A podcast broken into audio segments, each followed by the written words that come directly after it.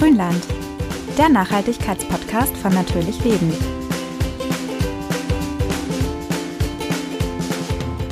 Über ein Kilo Honig essen wir Deutschen im Schnitt pro Jahr. Auf Brot, im Tee, in Hustenbonbons, sogar in vielen Pflegeprodukten ist das süße Gold mittlerweile enthalten. Und für den riesigen Nachschub sorgen hierzulande etwa 135.000 Imkerinnen und Imker mit rund 900.000 Bienenvölkern. Ja, das sind schon mal Wahnsinnszahlen. Und wenn ihr noch mehr Wahnsinnszahlen wollt, für ein 500 Gramm Glas machen die Arbeiterbienen ungefähr 40.000 Ausflüge und fliegen dabei 2 Millionen Blüten an. Und so kommt ein Volk im Jahr dann auf ungefähr 20 bis 30 Kilogramm. Also eigentlich gar nicht so viel, wenn man drüber nachdenkt. Denn die fleißigen Bienchen leisten hier ja wirklich übermenschliche Arbeit. Die meisten von uns beschweren sich ja schon über eine normale 40-Stunden-Woche. Damit der Honig bei euch zu Hause landet, braucht es aber natürlich immer noch ein paar Menschen. Und ihr habt jetzt bestimmt so einen gemütlichen, etwas älteren Mann im Imkeranzug vor Augen, der irgendwo in seinem Garten auf dem Land am Bienenstock rumwerkelt. Bei uns geht es aber heute ums Imkern in der Stadt und wie auch ihr mal in dieses Hobby reinschnuppern könnt. Willkommen zurück im Grünland. Hier sind wieder Jana und Anja. Wenn ihr schon immer mal mehr über Bienen erfahren wolltet und vielleicht sogar eine waschechte Imkerkarriere plant, dann solltet ihr euch natürlich nicht direkt fünf Bienenvölker anschaffen und direkt mal loswerkeln, sondern im Idealfall erstmal Experten um Rat fragen. Genau diesen Weg hat nämlich auch Steffi aus Hamburg eingeschlagen. Sie macht seit Anfang des Jahres einen Imkerkurs mitten in der Großstadt und ich habe ihr dazu mal jede Menge Fragen gestellt.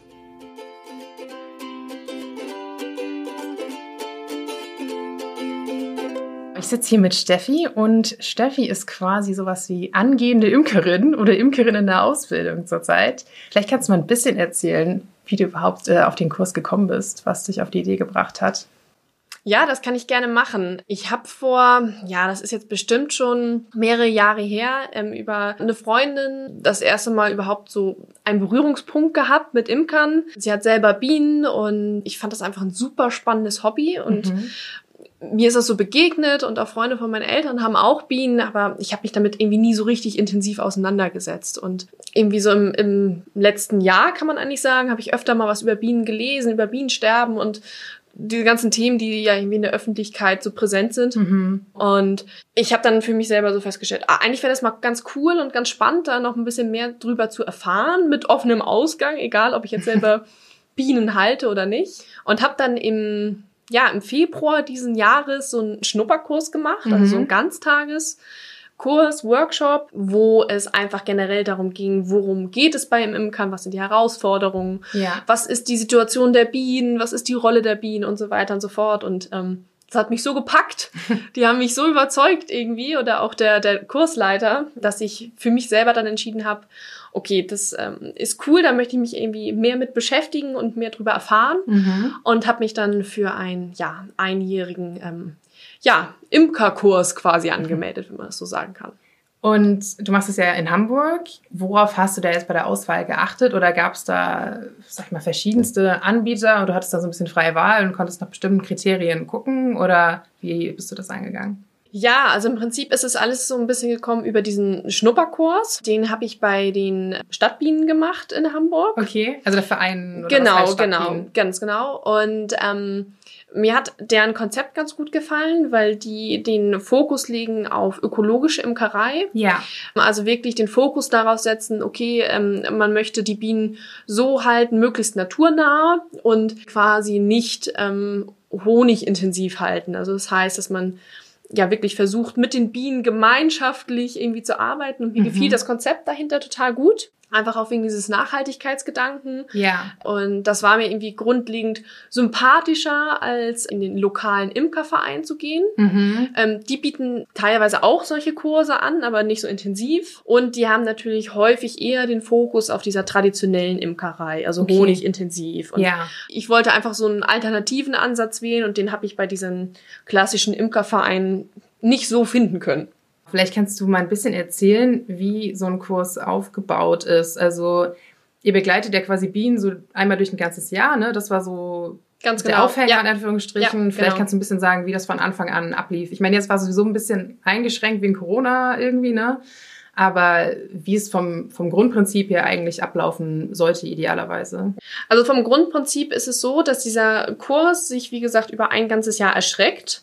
Und ähm, zu Beginn aus zwei, gut, bei uns waren es jetzt zwei Praxistermine, Mhm. ähm, Corona-bedingt, die sind ähm, online abgehalten worden, Ja. weil es genau in dieser Hochzeit im März stattgefunden hat. Normalerweise ist es ein Tag Vollprogramm Theorie, wo Ja. man die Theorie einfach mal so durchkaut. Diese grundlegende Theorie. Und dann ist es so, dass man ja über den Sommer hinweg, also ich sag mal die Imker-Hochzeit, ungefähr monatlich könnte man sagen, einen Termin, einen Praxistermin vor Ort hat, der sich dann immer mit einem speziellen Thema beschäftigt, das dann zu dem Zeitpunkt gerade aktuell ist oder für die Imker präsent oder wichtig oder relevant ist. Was einfach in dem Jahreszyklus quasi Genau, dann genau. einfach gerade Vordergrund Genau, steht. also okay. zum Beispiel im Juni war zum Beispiel das Thema Honigernte, dass wir uns damit beschäftigt haben, wie erntet man den Honig. Mhm. Und ähm, jetzt natürlich tendenziell im Juli eher die ähm, Varroa-Milbenbehandlung. Ja. Also das ist immer so, so thematisch eingeteilt. Die Praxistermine ähm, sind dann so organisiert, dass es zu Beginn immer einen kleinen Theorieteil gibt zu diesem Thema, mit dem man sich an dem Tag dann beschäftigt. Mhm. Und danach geht man dann an die Kästen selber, um dort dann auch tatsächlich ja, diese, diese Handgriffe mal durchzuspielen Ja. und ähm, mal zu erproben quasi gemeinschaftlich. Wie viele seid ihr in dem Kurs? Das ist natürlich jetzt durch Corona so ein bisschen, bisschen schwierig, sag Ja. ich mal. Ähm, also im Normalfall, glaube ich, ist man in einem Kurs so schon 10 bis 15 Leute. Aufgrund der, der Beschränkungen, die wir jetzt noch so im, im zweiten Quartal hatten, auch in Hamburg, Ja. ist der Kurs dann so ein bisschen aufgeteilt worden, dass wir uns quasi zum Theorieteil dann überschnitten haben. Weil dann sitzen wir alle auf unserem kleinen Hocker Ja. äh, quasi draußen auf dem Feld, wo wir dann auch die, die Mindestabstände einhalten können. Und dann hat der ein Teil davor den Praxisteil und der andere Teil danach. Also Okay. so, dass man auch diese Corona-Beschränkungen irgendwie einhalten kann. Tendenziell ist es wohl auch so, dass ähm, viele Kursteilnehmer im Laufe des Kurses für sich feststellen, dass die Imkerei vielleicht doch für sie nicht das Richtige ist Ja. oder sie andere Erwartungen an den Kurs hatten. Und deswegen tendenziell geht die Teilnehmerzahl über das Jahr dann ja nach unten, könnte man Okay. sagen. Ja. Okay. Also das letzte Mal waren wir auch nur noch acht Leute Ja. oder so. Also ähm, das, das, das nimmt schon stark dann auch ab. Weißt du, warum Leute konkret aufgehört haben? Also was denen dann doch nicht gefallen hat? Ich glaube, viele denken, das ist mit weniger Arbeit verbunden, die Imkerei. Also man Okay. kriegt ja schon auch vermittelt, worum man sich kümmern muss, was jetzt äh, Herausforderungen sind und in der honigintensiven Zeit, also ähm, auch in der Zeit, so ich sag mal Mai, Juni, wenn es auch darum geht, dass die Bienenvölker wachsen, stärker werden und sich dann vielleicht auch vermehren, also schwärmen wollen, Ja. muss man schon auch wirklich regelmäßig und mit regelmäßig ist nicht einmal monatlich, sondern eher einmal wöchentlich gemeint, nach den Bienen schauen und eine Durchsicht machen. Und das schränkt natürlich, glaube ich, viele Leute auch in ihrer Urlaubsplanung im Sommer nochmal ein. Ja.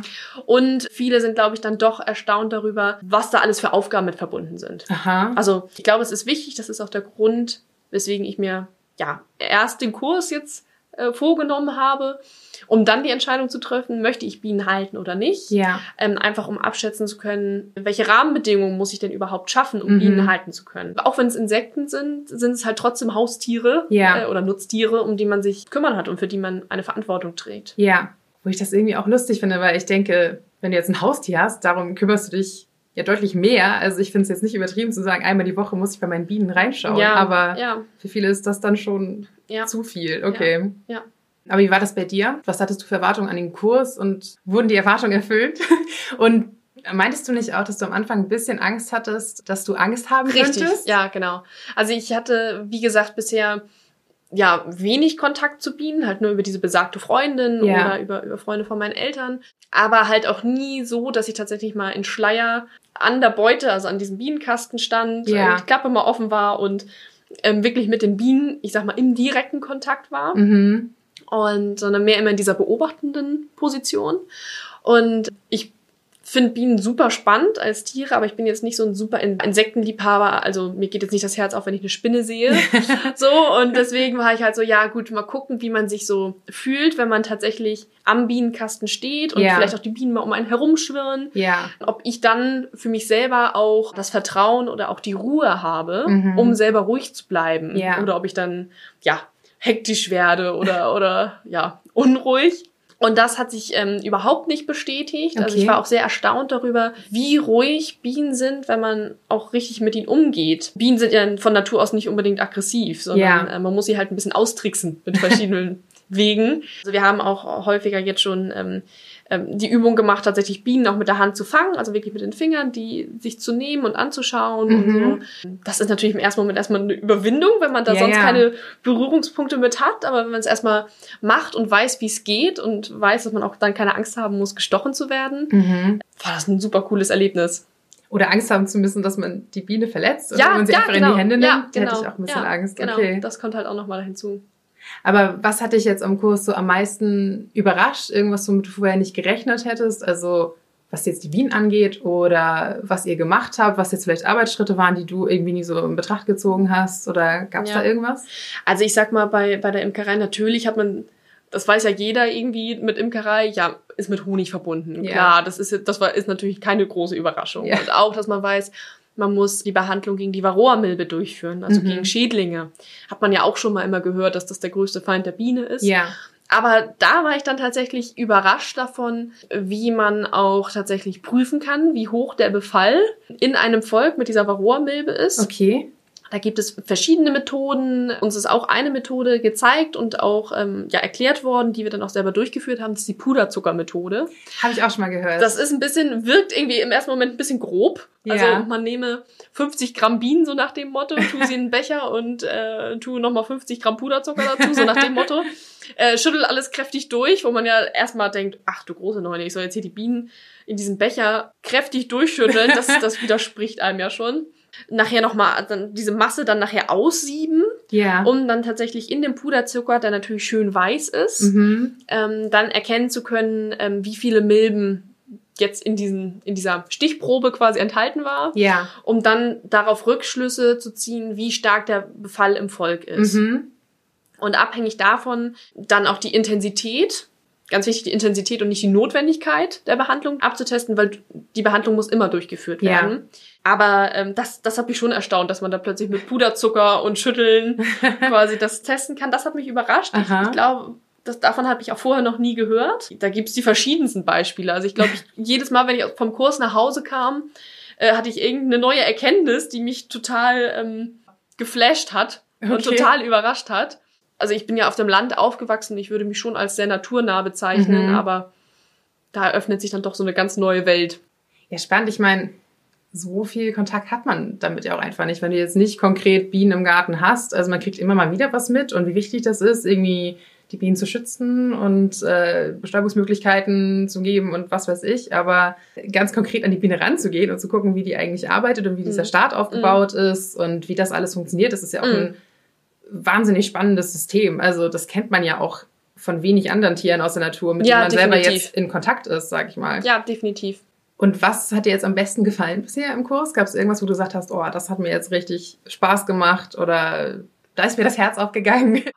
Oh, das ist, das ist schwierig, also so insgesamt. Mhm. Ne? Also ich kann das gar nicht so an einem bestimmten Erlebnis jetzt festmachen. Also was mir generell sehr gut gefallen hat, dass es sehr, sehr praxisorientiert ist, dass wir sehr gut miteinander vernetzt sind. Okay. Also wir können auch quasi außerhalb ähm, der festen Praxistermine immer Fragen stellen und Ja. uns tatsächlich dazu austauschen zu, zu bestimmten Themen. Also ähm, von Foren über WhatsApp-Gruppen, da gibt's ja unterschiedliche Möglichkeiten, die sie da Okay. bereitstellen quasi, weil natürlich einige auch schon Bienenvölker jetzt haben und Ja. ähm, dann natürlich ja, ich sag mal, Kurs und Realität sind dann ja doch nochmal zwei verschiedene Paar Schuhe. Mhm. Ob man jetzt alleine vom Bienenkasten steht, also vor der Beute, Ja, ja. oder mit, mit einem Kursleiter zusammen, der einen ähm, quasi immer noch anleitet und Ja. unterstützt und äh, mit Wissen ähm, quasi füttert.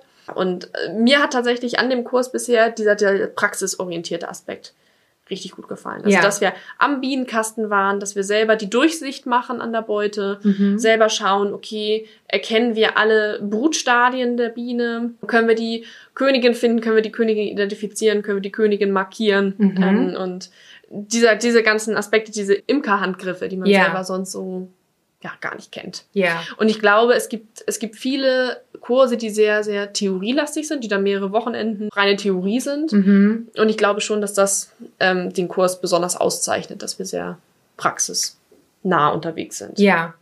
Also es gibt dann auch viele oder einige bei euch im Kurs, die sich schon, sag ich mal, bevor der Kurs angefangen hat oder dann nach den ersten ein, zwei Sitzungen direkt schon Bienen tatsächlich geholt haben selbst. Ja, da haben natürlich auch unterschiedliche Leute unterschiedliche Einstellungen zu. Mhm. Ähm, wie gesagt, ich habe diesen Schnupperkurs gemacht und ähm, der Kursleiter, der hat sehr nochmal betont, dass er es für wichtig hält, dass wir erst den Kurs machen und uns dann Bienen anschaffen. Ja, ja. Aus dem einfachen Grunde, ähm, nicht nur damit man wirklich einschätzen kann, was kommt auf mich zu. Das ist natürlich der eine Aspekt. Mhm. Aber der andere Aspekt ist auch der, dass viele die Erwartung haben von diesem Kurs, na ja, der bringt mich ja gut durchs erste Jahr, Ja. mich um meine Bienen, da muss ich mir ja keine Gedanken machen. Okay. So. Aber die Imkerei ist natürlich sehr naturgesteuert. Ja. Also man kann natürlich noch nicht, wenn man die Termine für das Jahr plant, absehen, wie warm wird das Jahr, wie trocken wird das Mhm. Jahr, wie ist das Trachtangebot zu bestimmten Zeiten. Ja. Und ähm, er sagt, dass das Problem ist, dass Anfänger häufig viel zu spät feststellen, was meine Bienen für ein Problem haben. Also Okay. was fehlt den Bienen quasi. Ja. Das ist schon auch wichtig, ähm, wenn man sich dann Bienen dann schon anschafft vor dem Kurs, jemanden zu haben, der einen wirklich, ich sag mal 24-7 jetzt übertrieben gesagt, Ja. also schon einen erfahrenen Imker an der Seite hat, der da mitschaut, Okay. weil man eben diese Warnzeichen, nenne ich sie jetzt mal, noch nicht deuten, noch nicht identifizieren kann. Ja.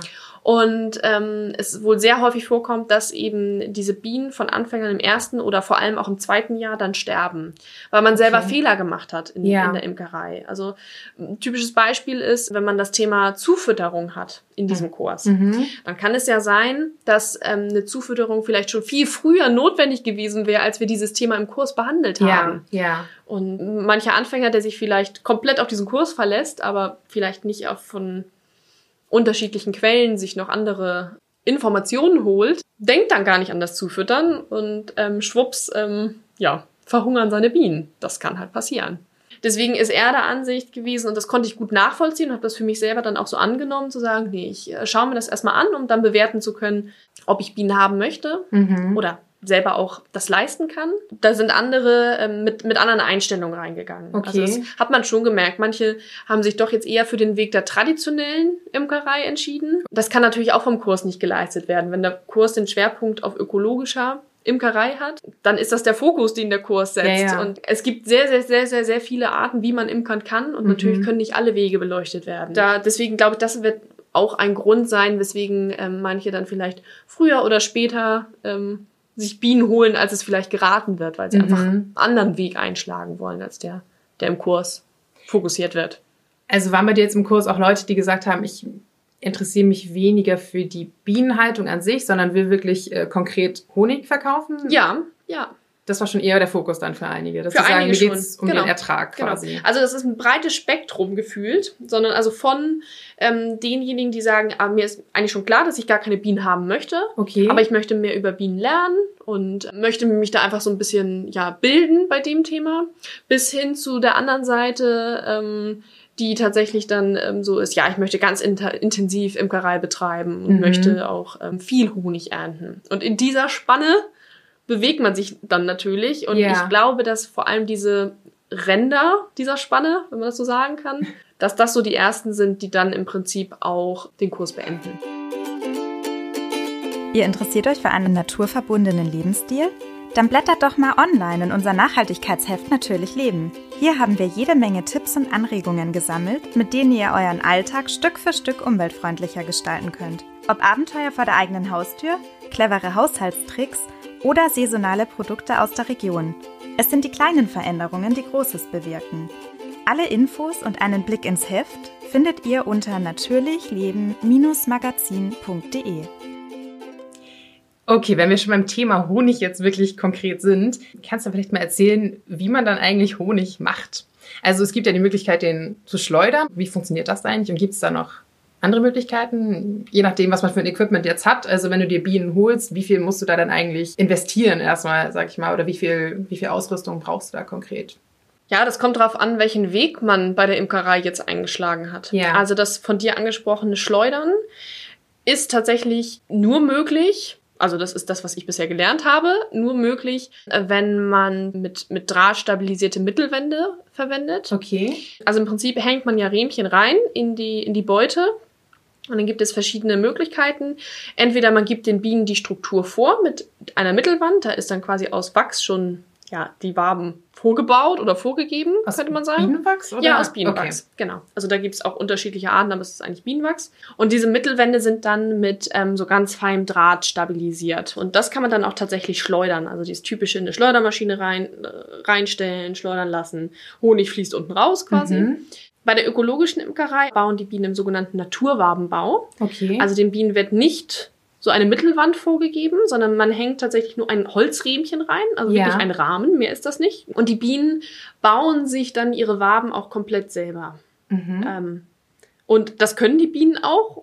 Also das, das können sie und das liegt ja auch in ihrer Natur, ähm, selber diese, diese Waben zu bauen, weil sie dann auch selber entscheiden können, okay, was brauchen wir denn gerade? Brauchen wir Honigwaben? Brauchen wir mehr, ähm, ja, brauchen wir Zellen, um jetzt ähm, Drohnen, also die männlichen Bienen heranzuziehen? Ähm, oder brauchen wir Königinnenzellen und so weiter und so fort? Und das, das überlässt man den Bienen so ein bisschen selber an der Stelle. Mhm. Aber angenommen, man ist jetzt im Naturwabenbau, die Bienen haben selber ähm, ihre, ihre Waben gebaut, ist das Problem, dass man ähm, die nicht sonderlich gut schleudern kann, weil denen Ja. wegen dieser fehlenden Drähte die, die, die Stabilität fehlt. Und Das heißt, wenn ähm, du das jetzt schleuderst, dann zerstörst du im Prinzip ja, dann alles, zerfliegt alles, dann funktioniert Ja. halt das Prinzip Schleudern nicht, Ja. weil das Prinzip Schleudern ist ja, man öffnet quasi die Waben Mhm. und durch die Zentrifugalkraft tritt der Honig aus aus den, aus den Zellen Ja. ähm, und das Wachs bleibt übrig und man trennt quasi einfach nur den Honig aus diesen Zellen heraus. Ja. Und ähm, bei dem Naturwabenbau, da wird, ich weiß gar nicht, die, vielleicht hat die Methode auch einen richtigen Namen, aber im Prinzip schneidet man dann einmal komplett aus diesem Holzrähmchen mit einem Messer die Wachswaben mit dem Honig heraus, Ja. einmal komplett, in einen lebensmittelechten Eimer Okay. nimmt dann ein hochprofessionelles Gerät, einen Kartoffelstampfer. Also man hört schon, das ist halt einfach nicht honigintensiv, sondern Ja. man, das ist halt natürlich in einem kleineren Format, funktioniert natürlich nicht für die industrielle Fertigung. Ja, ja. Ähm, stampft dann kräftig mit dem Kartoffelstampfer Die kompletten Waben durch. die einfach. kompletten Waben Ja. durch. Also dann hat man so eine Honig-Wachs-Mischung, so, so eine Pampe, könnte man sagen. Und dann gießt man das entsprechend über ein Doppelsieb in einen anderen Lebensmittel, echten Eimer Aha. und lässt es dann ähm, stehen in diesem Sieb und lässt es von alleine quasi durchtropfen. Dann hat man oben in diesem Doppelsieb das Wachs und unten ist der Honig. Da braucht man dann im, in dieser ökologischen Imkerei, wenn man es tatsächlich als Hobby betreibt und nicht als Lebensgrundlage, Ja. keine ähm, Schleudermaschine oder ähm, bestimmte Abfüllgerätschaften, sondern das ist eigentlich dann mit einem relativ kleinen Budget, könnte man sagen, ähm, dann auch zu realisieren, diese ähm, eben nicht honigintensive Ernte. Ja, aber wie ist das konkret? Also wenn ich jetzt, sage ich mal, in der Stadt wohne und gut, vielleicht habe ich im besten Fall noch einen Schrebergarten oder vielleicht habe ich auch nur einen relativ kleinen Balkon. Also was müssen denn die Voraussetzungen sein, dass ich mir Bienen halten kann? Beziehungsweise was sind da denn so Herausforderungen, die man vielleicht auf dem Land jetzt nicht hätte, die auf einen zukommen? Also es ist natürlich so ein bisschen die Standortfrage, wo, wo kann ich meine Bienen hinstellen? Also tendenziell ist es so, dass in der Stadt häufig ein besseres ähm, Trachtangebot vorhanden ist, einfach aufgrund der existierenden Monokultur auf dem Land. Weizen, Mais, äh, es sind alles keine Futterquellen für Ja, Bienen. ja. Und in der Stadt gibt es da doch häufig ja mehr Angebot, was man Mhm. ja im ersten Moment gar nicht denkt. Aber natürlich muss man auch in der Stadt einen geeigneten Standort haben. Das kann kann ein Balkon sein. Es gibt Systeme der Bienenkästen, also der, der Beuten, die man quasi an die Balkonreling hängen kann. Man kann sie auch bei sich einfach im Garten aufstellen. Also da gibt's, gibt es grundsätzlich erstmal keine Probleme und gesetzlich gibt es keine ähm, Verbote, Bienen zu halten, um es mal so Mhm. zu nennen. Also es gibt bisher nach meinem Wissen keine Urteile, die in irgendeiner Weise Bienenhaltung verbieten. Okay. Aber nichtsdestotrotz, vor allem wenn man in der Stadt auf einem engeren Raum zusammen wohnt, also typisches Beispiel Etagenwohnung, ist es natürlich wichtig, da auch erstmal die, die Erlaubnis des Vermieters einzuholen und auch die Nachbarn so ein bisschen mit, mit auf diesen Weg zu nehmen. Guck mal, ob jemand Allergien ja, hat oder richtig, genau, weil wenn, Ja. ich sag mal, die Nachbarn ähm, jetzt da eine Bienenallergie haben, wäre es unverantwortlich, da Ja. Bienen zu halten. Ja, so, ja. Das muss man natürlich so ein bisschen abwägen. Aber tendenziell ist es so, dass ähm, doch mehr Leute, als man denkt, auch Plätze anbieten für Bienen. also die selber vielleicht keine Bienen halten, aber die sagen, ja, kannst gerne deine Bienen hier bei mir ähm, mit in den Garten stellen oder im Schrebergarten, weil Ah, okay. da doch viele auch einfach ein Interesse dran haben, in ihren Gärten äh, diese Befruchtungsleistung der Bienen quasi sich zunutze zu machen, sodass es gar nicht ähm, mehr so zwangsweise ist, dass man sie auf seinem eigenen Grundstück hinstellen muss. Und natürlich dann der ganz konkrete Standort ist dann nachher die Frage Ausrichtung des Flugloches, ähm, vielleicht auch Abstand zu irgendwelchen Hecken, damit die, Bienen überhaupt vernünftig reinfliegen können. Das ist dann nachher so eine Ausrichtungsfrage. Aber ich meine, das sind ja schon so 20, 30, 40.000 Tiere oder was, die du Mhm. da hast. Also ich persönlich kann mir das mal gar nicht vorstellen, dass man diese ganzen, diesen riesigen Schwarm irgendwie bei sich unterbringt. Und wenn die dann noch anfangen zu schwärmen, also sich zu vermehren und so weiter, wie, wie macht man das dann zum Beispiel? Wenn ich jetzt ein Volk habe auf dem Balkon und die fangen jetzt an zu schwärmen, dann muss ich mich ja eigentlich auch darum kümmern, Richtig. wo dieser neue Genau. Schwarm unterkommt. Richtig, genau. Also nur weil man sie am Balkon hält, entbindet einen das natürlich nicht von der Pflicht, sich irgendwie um den, in Anführungsstrichen, Nachwuchs zu kümmern. Ja. Also da hat man ja auch eine entsprechende Verantwortung. Ja, dann muss man das natürlich genauso machen wie jemand, der sein, seine Bienen auf dem Land quasi irgendwo in der Beute stehen hat. Das entbindet einen quasi nicht davon. Aber tendenziell, wenn Bienen schwärmen, sie sammeln sich erstmal an einem Ort, Mhm. bleiben da eine bestimmte Zeit dann hängen, gemeinschaftlich könnte man sagen, bilden sich zu so einer Traube. Und dann muss man sie natürlich irgendwo einfangen, als, auch als Imker, der sie auf dem Balkon hat. Und dann halt einen neuen Standort finden irgendwo, oder? Genau, aber das ist dann ja die Frage, will man den Schwarm selber behalten? Will man ihn vielleicht an befreundete Imker oder aus dem Imkerverein ähm, abgeben an andere, die ähm, einen Naturschwarm suchen? Ja. So heißt das nämlich, wenn sie sich selber quasi auf den Weg machen. Mhm. Will man diesen Schwarm verkaufen? Es ist, heißt ja nicht zwangsläufig, dass man sie selber behalten muss. Mhm. Also ich vergleiche das mal ganz gerne mit, ich weiß nicht, wenn man einen Hund hat und dann Hundewelpen bekommt. Hältst du auch meistens nicht alle. Genau, man, man behält sie vielleicht auch nicht unbedingt, aber man hat natürlich die Verantwortung dafür, ein gutes neues Zuhause zu finden. Ja. Wie wäre denn überhaupt der Abstand? Also wenn ich jetzt sage, ich möchte mir noch ein zweites oder drittes oder was auch immer Bienenvolk halten, da muss ja schon auch eine gewisse Distanz dazwischen sein, oder? Nö. Dass die sich dann nicht, also Nein. dass die sich nicht in Nein. die Quere kommen, oder? Die können, ähm, also da, die Kästen können einfach schon dicht an dicht stehen. Das ist, ist kein Problem. Die Bienen wissen schon ziemlich genau, wer welche- wohin gehört? Wer oder? wohin gehört, Okay. das, das, ähm, das stellen sie fest über ja, den, den Geruch, den die Königin verbreitet, aber auch, weil sie sich genau auf ihr konkretes Flugloch eingeflogen haben. Also das, das ist so ein Punkt bei Bienen, wenn man sie einlogiert hat, also in, in ihre neue Behausung quasi, dann fliegen sie sich erstmal ein. Das heißt, dass sie sich tatsächlich erstmal so ganz kleines Stück aus dem Flugloch hinaus bewegen, so die Umgebung sondieren, wieder reinfliegen. Aha. Das dauert auch ein bisschen. Ich weiß jetzt leider gar nicht so genau, wie lange. Aber das ist jetzt nicht nur eine Stunde, sondern das kann schon ein, zwei Tage dauern. Und dann haben sie sich genau auf dieses Flugloch eingeflogen. Und man darf dann tatsächlich dem, die Bienenbeute auch nicht einen Meter nach hinten oder einen Meter nach vorne, nach links oder rechts versetzen, Okay. weil sonst finden sie den Weg nicht mehr rein. Tatsächlich. Ja, Und ja. dann kämen sie einfach gar nicht mehr nach Hause. Ja, Dann genau. würden sie irgendwo Ja. in der Natur. Also vielleicht würden sie den Weg irgendwie finden, aber man erschwert es ihnen unnötig. Wenn man sie tatsächlich umsetzen möchte, dann muss man ähm, das entsprechend zu Zeiten machen. Bienen orientieren sich auch am Sonnenstand. Wenn es dunkel ist, man muss sie ein paar Tage quasi dann auch in, in Dunkelheit quasi lassen, dass sie so ein bisschen resettet werden, quasi Okay. von ihren Einstellungen. Ähm, und dann an dem neuen Standort dann ähm, versetzen. Also Versetzen von Bienen ist nicht so einfach, wie man sich das vorstellt. Es ist nicht einfach einpacken Ja. und wohin fahren und äh, aufstellen und dann ist gut. Also wenn ich jetzt sage, ich bin jemand, der jedes halbe Jahr umzieht, dann sind Bienen wahrscheinlich nicht das richtige Haustier für mich. Oder es wird auf jeden Fall Aufwand. Ja, andererseits, man muss die Bienen vermutlich, also man muss die Bienen auch innerhalb der Saison schon auch mal umsetzen, weil das Trachtangebot sich auch einfach ändert. Also vielleicht zur Rapszeit will man die Bienen vielleicht auch an, an, an ein Rapsfeld stellen. Ja. Aber dann ist der Raps ja auch irgendwann verblüht und dann will man sie vielleicht eher an eine andere Stelle stellen, wo das Trachtangebot besser ist. Also das wird ja schon gemacht. Aber ich weiß nicht, ob für jemanden, der jedes halbe Jahr umzieht, dann Bienen überhaupt so eine gute Idee sind. Vermutlich nicht. ja.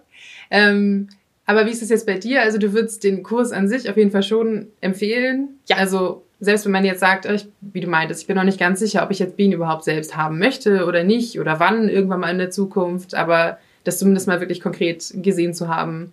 Und du hast natürlich auch danach Kontakte weiterhin, ne? Also Genau. wie ist das mit der Nachbetreuung? Wenn ich jetzt sage, ich habe den Kurs gemacht und habe mich gut verstanden mit meinem Kursleiter, inwieweit bieten die es dann noch an, dass du danach auch dich weiterhin melden kannst, wenn du Hilfe brauchst ähm, im nächsten Jahr oder Ja, wird, glaube ich, bestimmt auch unterschiedlich gehandhabt von den einzelnen Kursleitern. Also was ähm, quasi von diesem Verein als Rahmen geboten wird, es gibt einen, einen Stammtisch, quasi regelmäßig, wo man natürlich dann auch auf andere Bienenfreunde trifft und dann Okay. vielleicht auch so die ein oder andere Frage stellen kann. Was der Verein nicht leisten kann, einfach auch, ist quasi so eine ständige Betreuung. Ja, ja. Also was allen geraten wird, ist auch nach diesem Kurs, wenn man sich entscheidet, Bienen zu halten, tatsächlich in den örtlichen Imkerverein einzutreten und sich quasi einen, einen, einen Paten zu suchen, der tatsächlich auch die Zeit und die Lust hat, einen da auch wirklich intensiver mit zu begleiten. Das können natürlich Okay. die Referenten gar nicht leisten für diese Anzahl von Teilnehmern, die sie da doch Ja. in jedem Kurs irgendwie haben. Aber es ist schon auch wichtig, jemanden an der Seite zu haben, der da auch ähm, Know-how mitbringt. Und deswegen Ja. empfehlen sie ganz stark, sich da einfach so einen Paten zu suchen, um dort auch Antworten zu bekommen. Und Mhm. vielleicht auch Tipps, also was ähm, häufig so als Spruch gesagt wird, man fragt zehn Imker und kriegt 20 Meinungen. Also da, ähm, es macht, jeder sucht sich da seinen eigenen Weg, jeder sucht sich das raus, ähm, jeder geht vielleicht auch mit unterschiedlichen Fragestellungen in der Imkerei unterschiedlich um. Und da muss man natürlich dann irgendwie seinen Weg irgendwie dann selber auch suchen. Mit Fachliteratur und aber auch mit Praxistipps. Ja.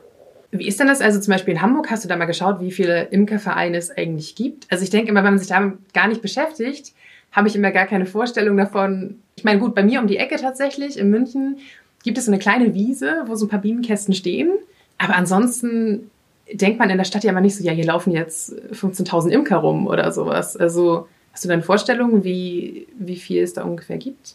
Nee, also ich weiß nicht, tatsächlich nicht genau, wie viele Imkervereine es in, in Hamburg zum Beispiel gibt. Ja. Welche Erkenntnis ich auf jeden Fall schon hatte, ist, dass es mehr Bienenvölker gibt, als man vermutet. Okay. Also in Hamburg beispielsweise werden ähm, zur Lindenblüte, also man denkt immer so an das alte Land, Obstanbaugebiet. Mhm. Da kann man das ja auch nachvollziehen, dass da viele ihre Bienen hinbringen zur Bestäubung. Ja. Das ist ja auch ein eigenes Geschäftsmodell. Aber es bringen auch unglaublich viele Imker ihre Bienen zur Lindenblütenzeit nach Hamburg, weil es so Okay. viele Linden in Hamburg gibt Ja. ähm, um dann diesen doch sehr gefragten Lindenblütenhonig zu Mhm. erzeugen. Mhm. Und das sind, äh, da reden wir halt nicht von ein paar, weiß ich nicht, 100, da reden wir halt von ein paar tausend Bienenvölkern, die dann nach Hamburg gebracht Wow. werden. Und bei unserem Imkerkurs, alleine dort am Standort stehen so zehn Völker, würde ich Mhm. sagen. Unsere Kursleiterin sagte mal, ja, in, es ist auf jeden Fall bekannt im Umkreis von ähm, zwei Kilometern, weiß sie auf jeden Fall von ungefähr 50 anderen Völkern. Wow, okay. Also es, man kriegt es selber mal gar nicht so mit, weil Ja. man irgendwie immer erwartet, dass Bienenvölker laut und auffällig und summen und so ja, sind. ja. Aber äh, sobald sie hinter einer Gartenhecke stehen, im anderen Garten, man kriegt sie ja nicht mit, weil sie fliegen ja nicht als ganzes Volk durch, im Normalfall durch die Gegend. Ähm, und das nimmt man gar nicht wahr im, im Alltag. Ich Aber es gibt sagen, es viel mehr Bienenvölker um uns herum. Honigbienen, das ist das Wichtige, als, Ja. wir, als wir denken. Weil die Honigbiene selber, die ist auch nicht unbedingt vom Aussterben bedroht, weil die hat eine starke Lobby. Ja. Äh, Die hat natürlich die Imker, die auch Honig ernten wollen und so weiter. Wer darunter leidet, oder darunter ist übertrieben, aber sind die Wildbienen, die ja einfach ähm, ja für uns noch unsichtbarer sind, weil sie einfach Ja, ja. keine, keine starke Lobby haben. Und wie ist das jetzt eigentlich, wenn ich wirklich sage, ich möchte vielleicht jetzt nicht im ganz großen Stil, aber schon ab und zu mal ein Glas Honig verkaufen oder sei es auch nur irgendwie mal an Bekannte oder sowas, damit ich dieses Siegel, dieses echter deutscher Honig bekomme. Was muss ich da jetzt genau machen? Muss man, da muss man doch bestimmt noch mal eine Prüfung ablegen oder einen speziellen Kurs machen oder irgendwas. Genau, das läuft ganz anders. Also, also ich dürfte jetzt noch nicht, auch nach diesem Kurs, so einen Honig nicht verkaufen. Ja. weil man dafür ähm, entsprechend erstmal im Deutschen Imkerbund sein muss und auch dort so einen Kurs und eine Prüfung abgelegt haben muss. Also es darf lange nicht jeder, der sich Imker nennt, also Imker ist kein geschützter Begriff. Es Okay. gibt zwar ähm, Berufsimker, also mit einer Berufsausbildung, aber das ist kein geschützter Begriff wie, weiß ich nicht, ähm, Schreiner oder Tischler, ich weiß es nicht. Deswegen den Honig, den darf man nur verkaufen, wenn man diese Prüfung gemacht hat. Aber nichtsdestotrotz, man darf natürlich trotzdem Honig verkaufen. Aber es ist natürlich ein, ein, ein Lebensmittel, was man dort verkauft. Und das heißt, man muss da bestimmte Bedingungen erfüllen. Und andererseits muss man sehr genau darauf achten, was auf das Etikett geschrieben wird. Also von den typischen Themen wie Haltbarkeitsdatum und Ort der Erzeugung und so weiter und so fort. Geht es ähm, beim Honigverkauf immer sehr stark darum, wie der Honig deklariert ist. Also, ähm, ich sag mal so, das Thema Etikettenschwindel, auch unbewusster Etikettenschwindel, weil es durchaus sein kann, man stellt seine Bienen an ein, ähm, an ein Rapsfeld, an ein blühendes Rapsfeld. Ähm, die Bienen fliegen sich darauf ein, die sind blütenstet, also die fliegen erstmal dann nur eine Blüte an, eine Blütenart. Und man geht dann vielleicht davon aus, naja, sie standen ja am Raps, dann wird es ja jetzt Rapshonig sein. Wenn der Raps allerdings kein Nektar produziert hat, dann haben sie sich auf was ganz anderes eingeflogen oder sie haben noch was ganz anderes gefunden, eine andere Futterquelle aufgetan. Dann ist es halt kein Rapshonig. Deswegen ist es wichtig, wenn man so einen wirklichen Sortenhonig verkauft, wie Rapshonig, Lindenblütenhonig, so diese typischen Kandidaten, wird halt ganz stark empfohlen, dass man das einschickt in ein Labor, damit einmal der prozentuale Anteil geprüft wird. Mhm. Und erst wenn man einen bestimmten Anteil ähm, an Raps tatsächlich in seinem Honig vorliegen hat, dann darf dieser Honig ähm, auch als ein so, sogenannter Sortenhonig dann verkauft werden. Ich glaube, das sind so 70, 80 Prozent oder ja, sowas. Ja, das kann ne? sein, irgendwie so. Also es ist relativ hoch und ähm, es ist sehr häufig, dass man das gar nicht erreicht. Da muss man halt auch, auch auch schon, wenn man das nur ein, zwei Gläser verkauft oder im Bekanntenkreis oder ja, so, ja. Ähm, sich einfach absichern. Wenn man sich unsicher ist, kann man da immer Sommerhonig oder Frühjahrshonig draufschreiben. okay. Quasi, da gibt's äh, gibt's immer Möglichkeiten oder Weichmacher, aber bei diesen Sorten Honigen, da sollte man dann schon auch beim Verkauf, denke ich, besonders drauf Acht geben. Okay, das waren jetzt sehr, sehr viele spannende Infos. Dann vielen lieben Dank dir erstmal. Ja, gerne, sehr gerne. Und äh, genau, vielleicht reden wir irgendwann nochmal über das Thema Bienen. Ja, mal schauen. Wir werden sehen, wie es weitergeht und ähm, ob ich mir vielleicht in naher Zukunft doch noch ein Bienenvolk anschaffe. Ich bin sehr gespannt. Ja.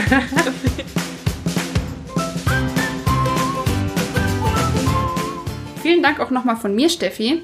Jetzt fragt ihr euch vielleicht, wieso soll ich denn in der Stadt imkern? Da gibt es ja total viele Abgase und das habe ich doch alles im Honig. Nein, habt ihr nicht, denn es ist wissenschaftlich erwiesen, dass sich Abgase und Feinstaub nicht im Honig ablagern. Was sich aber dort ablagert, das sind Spritzmittel und die findet ihr wo? Nicht in der Stadt, auf dem Land. Und deshalb ist der Landhonig meistens stärker belastet mit Verunreinigungen als der Stadthonig. Das hat mir mein Onkel erzählt. Fun Fact, der ist nämlich auch Imker und der hat mir immer gesagt, es wäre so toll, wenn junge Leute mehr imkern würden. Und ich habe mir auch immer vorgenommen, so einen Kurs zu überlegen, hab's aber noch nicht geschafft. Aber jetzt habe ich richtig Lust drauf bekommen. Ja, da hättest du bei uns in der Redaktion auf jeden Fall jede Menge begeisterte Honigabnehmer. Und von deinem Onkel hattest du mir, glaube ich, auch schon mal ein Glas mitgebracht. Das könntest du eigentlich auch mal wieder machen. Na, aber das musst du dir schon noch verdienen, meine Liebe. Äh, und ihr schaut am besten mal in unsere Show Notes. Da haben wir euch nämlich ein paar tolle Bücher zum Thema Bienen und Imkern zusammengestellt. Außerdem findet ihr da auch die Website des Vereins Stadtbienen, bei dem ja Steffi ihren Kurs zum ökologischen Imkern macht. Die gibt es übrigens nicht nur in Hamburg, sondern auch an über 30 anderen Standorten in Deutschland, Österreich und der Schweiz. Also guckt da doch einfach mal, ob es vielleicht auch in eurer Nähe ein paar Kurse gibt. Ebenfalls in den Shownotes findet ihr wie immer unsere Mailadresse und unseren Instagram-Account. Da könnt ihr uns gerne schreiben, ob ihr jetzt auch Lust habt auf einen Imkerkurs und uns auch eure eigenen Erfahrungen mitteilen und euch mit anderen austauschen. Ja, das war's dann von uns für heute, aber wir hören uns hoffentlich nächste Woche wieder hier bei uns im Grünland. Bis dann. Tschüss.